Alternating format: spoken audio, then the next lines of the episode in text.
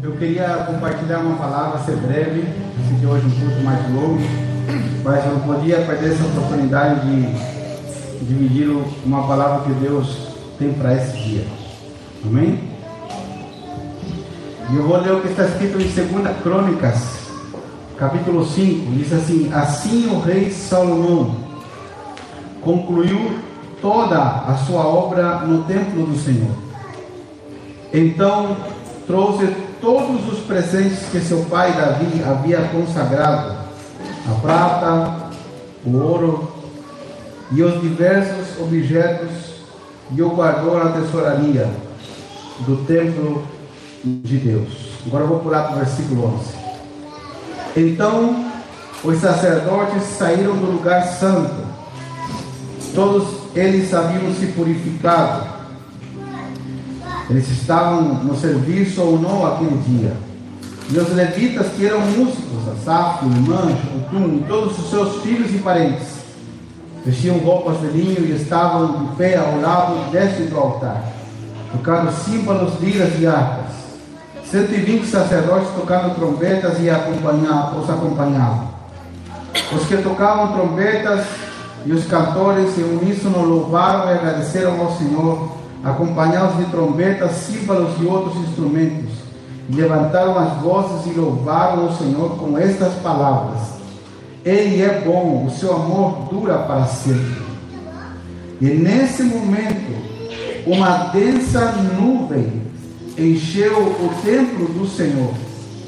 Com isso, os sacerdotes não puderam dar continuidade aos seus serviços, pois a presença gloriosa do Senhor encheu o templo de Deus.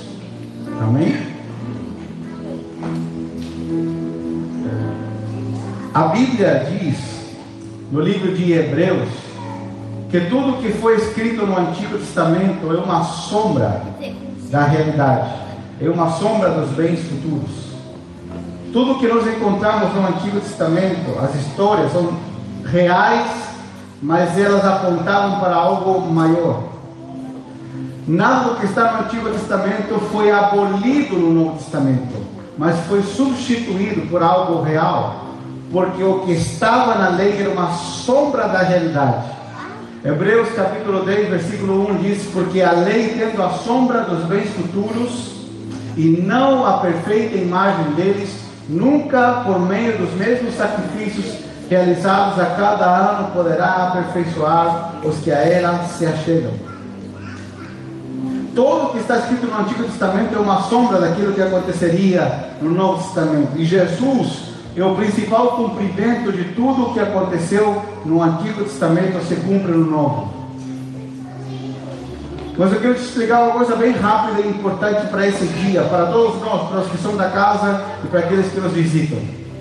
A Bíblia diz que Deus deu uma ordem para Moisés, foi o primeiro lugar que Deus enviou, mandou construir, se chamava tabernáculo.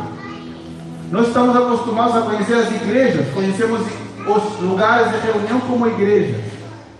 Deus enviou e deu a ordem a Moisés de construir um tabernáculo, que era uma igreja móvel, era uma tenda que se montava e desmontava. E Deus deu instruções específicas. Ele diz: você tem que construir com esse tipo de madeira, com esse tipo de metal, dessa forma, dessa outra forma. E havia todo um, um, um projeto. Imagina que você contrata um arquiteto para planejar uma obra. Depois você vai contratar uma pessoa que vai executar.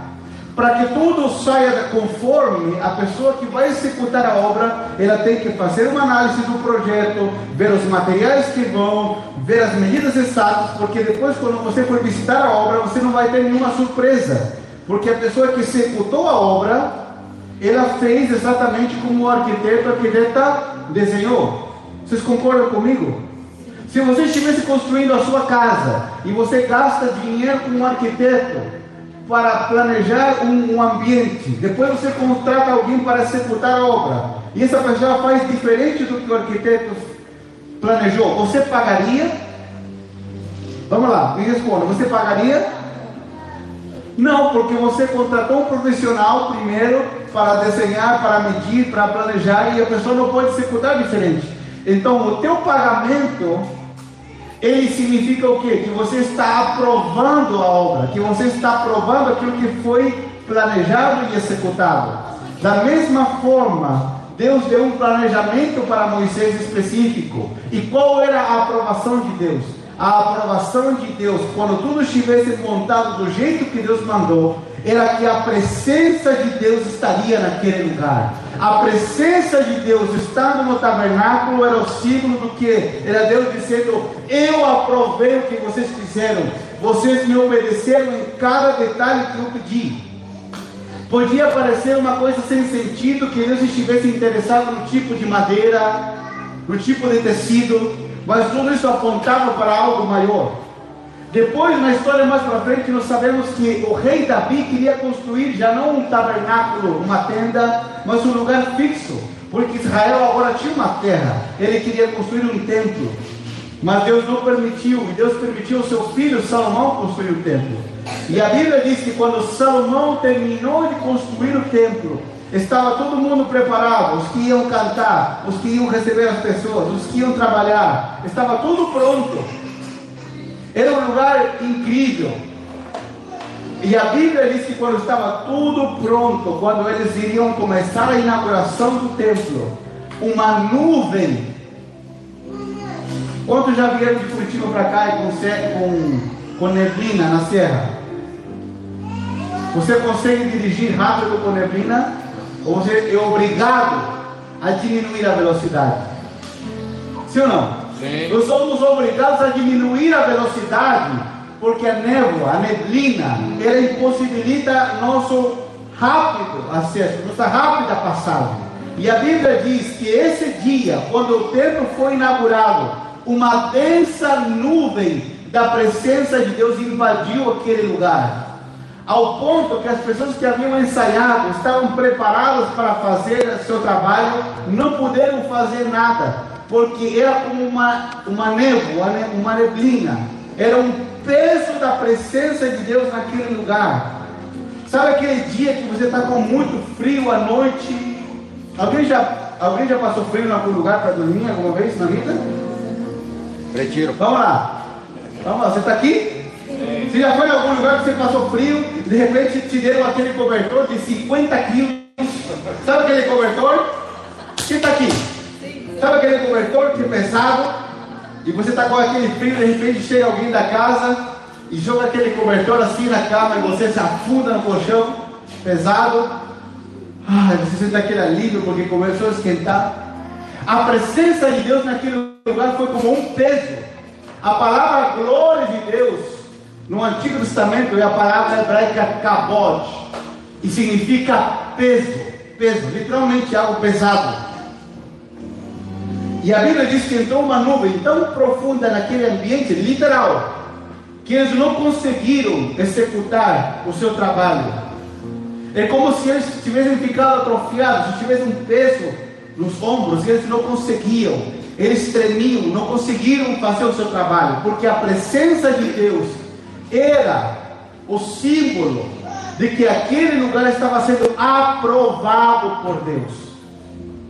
A presença de Deus enchendo aquele templo era Deus dizendo: Eu aprovei, passou o controle de qualidade, os planos arquitetônicos estão ok. Deus estava aprovando aquele lugar, manifestando a sua presença. Mas a Bíblia diz que agora que Jesus já apareceu, que foi descortinado tudo.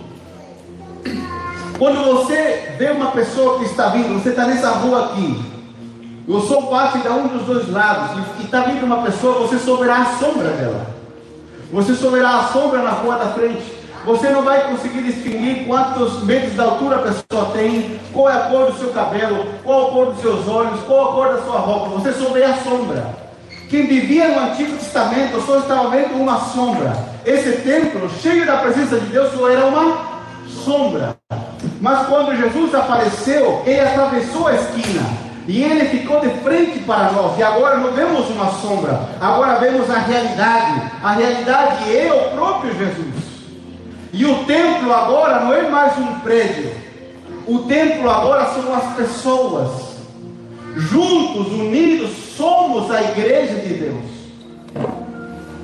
E quando a igreja anda debaixo de um propósito e segue o planejamento do arquiteto, que é o próprio Deus, quando nós sabemos que uma igreja está sendo aprovada? Quando ela tem as luzes mais bonitas da cidade? Não. Vamos pôr luzes? Sim, vamos pôr mais. Essas não são nossas, são alugadas. Quando ela tem um, o maior telão, não, vamos pôr telão? Se Deus quiser, sim. Para você poder cantar juntos. Quando a igreja, uma igreja, a gente sabe que é aprovada. Quando ela tem o melhor prédio, não. E nós ainda temos coisas para fazer aqui, vai ficar ainda melhor. E tomara que fique pequeno rápido. Nós temos que fazer vários cultos. Porque tem muita gente querendo se matar nessa cidade que precisa de Jesus. Tem muita gente com o casamento destruído que precisa de Jesus. A vida é muito mais do que o nosso Instagram que parece uma vida perfeita. A vida real das pessoas está destruída pelo pecado. E Deus pode alcançar a vida deles e transformar a vida dessas pessoas. Aleluia. É para isso que nós estamos aqui. Amém. Quando nós sabemos que Deus aprova eu, como pastor, não estou preocupado. A gente trabalhou muito aqui para que ficasse tudo lindo. Temos que pôr ar-condicionado, temos que fazer várias coisas, mas tudo isso, Deus tem muito dinheiro, Ele vai prover tudo. Como Ele proveu até agora. Esse barraco estava vazio. E nós temos 28 dias de obra aqui, só 28 dias de obra. E não devemos um centavo para ninguém. Glória a Deus. Mas qual é a minha preocupação? É óbvio que a gente está preocupado com a parte estética, com que o som funcione bem, com que a estrutura. Foi contratado um engenheiro para fazer todo o planejamento da estrutura. Não foi feito assim no olhômetro. Porque nós queremos fazer algo bom. Mas eu, como pastor, estou mais preocupado que Deus aprove o que a igreja é do que Deus aprovar uma construção. E como eu, como pastor, sei que Deus aprova a sua igreja?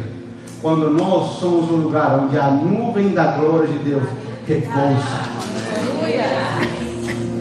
Quando nós carregamos a presença de Deus. Quando você e eu nos sentamos com alguém para fazer falar de qualquer coisa e a presença de Deus invade a presença de Deus transforma a vida das pessoas. Podemos estar brincando, podemos estar trabalhando no meio da sujeira, mas o poder e a presença de Deus estão em nós palavras, porque Deus não está no interno, Deus não está só quando estamos no domingo, Deus veio para habitar dentro de nós, e a presença de Deus em nós quer ser abundante. Quando Deus aprova a sua e a minha vida, não é quando você consegue comprar o carro que você sonhou. Não é quando você consegue mudar para o apartamento que você queria e mobiliar ele como você queria. Você pode trabalhar para isso. Quando Deus aprova a nossa vida, é quando as pessoas nos veem e sentam com a gente e elas percebem que nós carregamos a presença de Deus sobre a nossa vida.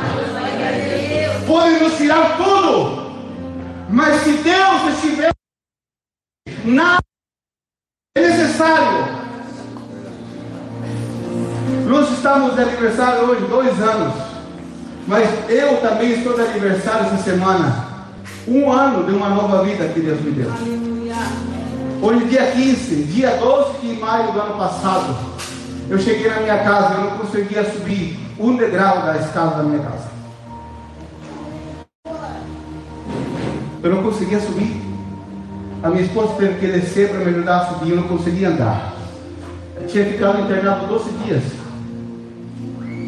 Vocês que estão aqui, que são médicos, enfermeiros que entendem, meu PCR, minha proteína reativa C estava 220. No máximo ela pode estar em 10. Fiquei internado 12 dias, 8 dias, 9 dias quase sem comer, porque eu não tinha vontade de comer. Com pensamentos invadindo a minha mente, sentimentos e morte, todos os dias foram os piores 12 dias da minha vida. Me lembro que o Valdemar me ligou um dia, acho que foi o pior de todos. Estava destruído. Porque às vezes as pessoas pensam que os pastores são homens de ferro, são super-heróis, que eles não erram, que eles não são fracos. Quem sabe eles sejam o mais fracos de todos. O que tem mais fraquezas, quem sabe, sou eu. Eu, quem sabe, não sou, e tenho certeza que sou mais preparado para fazer o que eu faço. Mas uma coisa Deus sabe de mim, que tudo que Ele me pediu, eu que sim. Aleluia. Aleluia. Deus não precisa de mais nada de você e de mim. No hospital onde eu estava, eu estava sendo muito bem cuidado. Pessoas amadas aqui cuidaram de mim, cuidaram da minha família, cuidaram financeiramente do meu tratamento. Mas amados, lá nesse lugar só me sobrava uma pergunta. Porque eu podia ter morrido, podia mais alguns dias. O Regis e a Denise, que são amigos do Dalton, que foi o doutor que me cuidou lá, um dos médicos, eles sabiam coisas que eu e a minha família não sabíamos do meu estado clínico. Eu podia ter morrido, teve gente que com bem menos coisas faleceu, acabou perdendo a vida. Mas a pergunta que dá uma volta na minha cabeça e no meu coração é: será que eu estou vivendo para a glória de Deus? Amados, eu descobri uma coisa: tudo que você construir na vida, você pode construir, não tem problema algum, mas tudo vai acabar no dia que você e eu morrermos. Todas as memórias que você tiver, de tudo que você fazer, de, um, de uma saída com a família, de um passeio, construindo memórias. Isso é maravilhoso e Deus nos incentiva a fazer isso, mas isso vai desaparecer no dia em que nós morrermos. Mas tudo que você fizer para viver para a glória de Deus vai te perseguir eternamente com um galardão que vai durar para sempre. E não tem outra forma não ser viver para a glória de Deus. Eu luto todos os dias para que eu seja alguém que quando eu converso com outras pessoas, percebam a presença de Deus sobre a minha vida. E eu luto como pastor todos os dias. Tudo que eu penso como pastor, os mínimos detalhes, eu sou intencional em tudo que eu faço. Eu faço para que a igreja se alinhe para que nós estejamos conforme o plano de Deus, para que nós sejamos um lugar onde a presença de Deus habite com abundância, e quando as pessoas passem por fora das nossas reuniões, elas se sintam constrangidas do seu pecado, se arrependam, para que os cativos sejam libertos, para que os doentes sejam curados, porque não tem mais nada que tenha valor nessa vida, a não ser viver para a glória de Deus. Hoje eu estou aqui sou um milagre. O doutor Rui que cuidou de mim aqui, ele, ele não pode vir. Ele também se surpreendeu, a fisioterapeuta, depois que eu cheguei em casa com a recuperação, porque era para eu ter ficado com várias sequelas.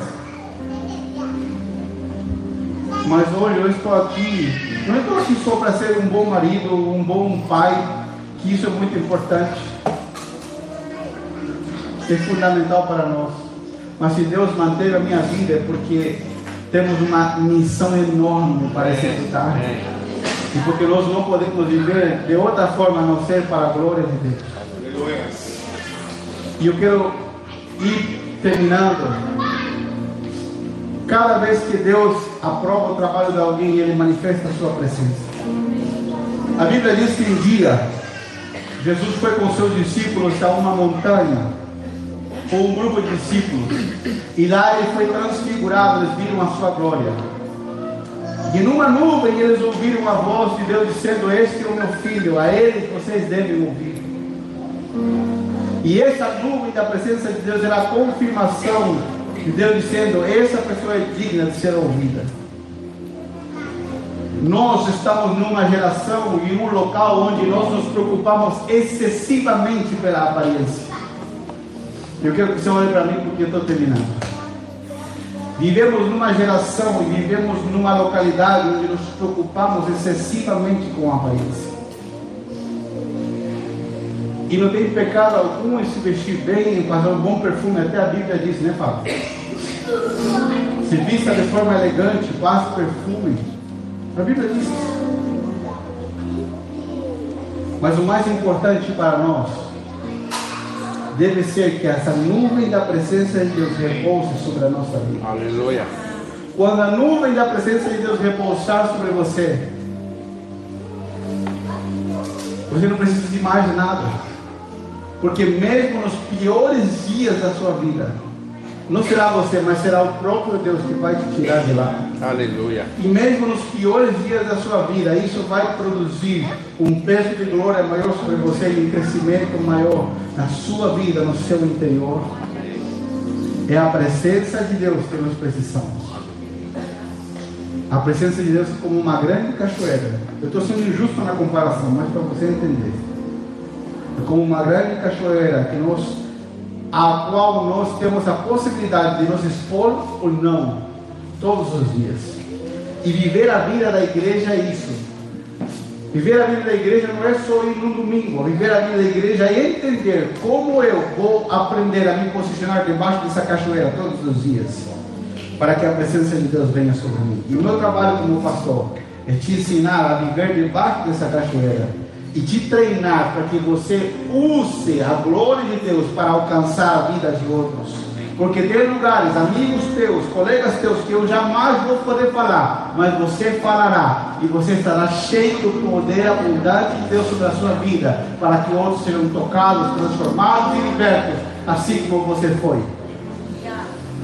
Você não podia viver um final de semana sem sair para balada, para beber e ficar apagado agora consegue, agora você sabe que essas coisas não têm mais valor. Teus amigos também precisam disso. Porque não foi uma obrigação que te tirou de lá, não foi uma obrigação que te tirou das drogas, da bebida, foi o poder de Deus que te resgatou de lá. Teu casamento estava acabando, estava destruído pelos problemas, pela traição e você mudou. Não foi uma obrigação, não foi um conjunto de regras que mudou a tua casa, foi o poder de Deus. Quantos amigos teus precisam disso? Precisam que você seja um dispensador da glória de Deus sobre a vida deles. E agora, aquilo que nós fizemos no passado, aquilo que nós vivemos, que era vergonhoso, não é mais. Porque é um testemunho de que Deus tem poder para mudar a vida do homem. O nosso maior desejo é que a glória e a presença de Deus venha sobre as nossas vidas. Você se sente incompleto? Você já tentou trocar de móveis em casa porque algo faltava? Já fez a viagem dos sonhos achando que quando você voltasse ia estar tudo certo você voltou você tinha os mesmos problemas? E você sente as mesmas angústias quando você vai dormir, quando você fica sozinho? O que te falta não é viagem, o que te falta não é outra, outra poltrona. O que te falta é Deus. É a sua glória sobre a tua vida. É a presença do Senhor sobre você. E você, se você está aqui nessa manhã, estamos aqui. Hoje nós vamos clamar ao Senhor. Para que essa glória de Deus venha sobre nós. Nos transforme de dentro para fora. E a partir daqui, sejamos enviados para revolucionar essa cidade. Aleluia. Para revolucionar Camboriú, Balneário, Itapema, Porto Belo. Que Deus nos plantou aqui de forma estratégica. E não importa se estamos para cá ou para lá da BR, ou se estamos para lá ou para cá. O que importa é que sai daqui. O que importa é para onde nós vamos. Se hoje um prédio estreito, amanhã pode ser um maior. O que importa é o que sai daqui. A Bíblia diz que João Batista batizava no deserto. Ele não estava com o terno da Armani, ele estava com roupas de animal.